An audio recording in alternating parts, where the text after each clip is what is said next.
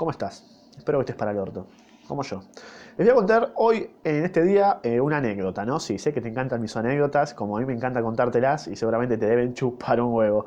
Bien, fue en un trabajo que tuve hace tres años, ¿no? Había tomado el lugar de una persona, ¿no? Que había renunciado.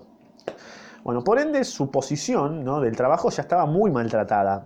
Es decir, que todos los clientes de esta persona estaban bastante disconformes ¿no? con su trato para ellos y con la, empresa, como que ya iba yo y vos, ah, vos sos de ahí, es la concha de tu madre, forro de mierda. Bueno, era algo así.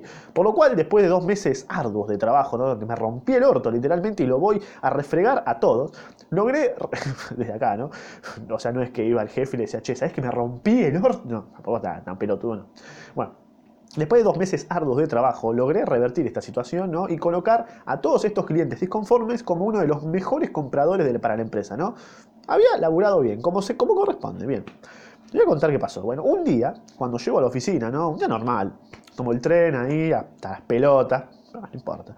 Entro a la sala ¿no? donde estaban todos, me siento ahí, cafecito, tú, se hace un silencio y todos me comenzaron a aplaudir por el buen trabajo que había hecho. Yo Ustedes no se dan una idea de lo incómodo que fue para mí esa situación. Porque todos pensarán, uh, te aplaudieron porque laburaste bien, muy bien, Gonzalo, sí, te sentiste orgulloso. No, no, no, yo me sentí la persona más incómoda de la vida, boludo.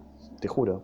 O sea, fue como cuando te, cantan el feliz cumpleaños y no sabes qué cara poner. Bueno, pero más o menos el feliz cumpleaños está justificado porque es un día especial, ¿no? Como para tu existencia. Pero en este caso, no había nada especial. Tipo, solamente hice el trabajo como tenía que ser, como debería haber sido desde siempre, pero no.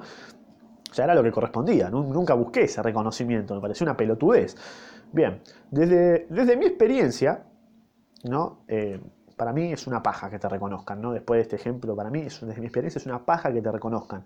Porque sí, a ver, en el, porque, sí, porque, a ver, en el momento sí te sentís bien, pero después, ese halago social, ¿no?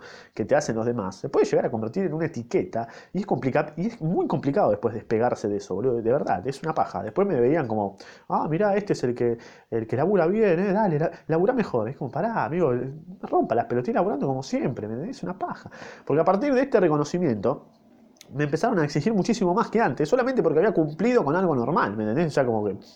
Pero ahora que me dijeron enfrente de todos, eres el mejor muchacho, pretendían que alcanzase niveles que me chupaban un huevo alcanzar, ¿me entendés? Y lo mismo lo podés comparar en otros ámbitos de la vida, como en la educación, que no sé, venís aprobando todo, ¿no? El profesor te elige como el favorito, ahí le chupás un poco la pija y va a pretender que seas como él quiere. Y quizás sin ese reconocimiento lo haces como vos querés y mucho más tranquilo y sin tanta presión. Así que como estúpido consejo, ponele, ¿no? Así, eh, huyan del reconocimiento social porque es una paja, ¿no? O sea, no, busquen el reconocimiento. Hay veces que te llega, lamentablemente, sin querer, y bueno, es una paja tener que lidiar con eso, ¿no? Así que nunca pongas tu nombre en un canal de YouTube. ¿eh?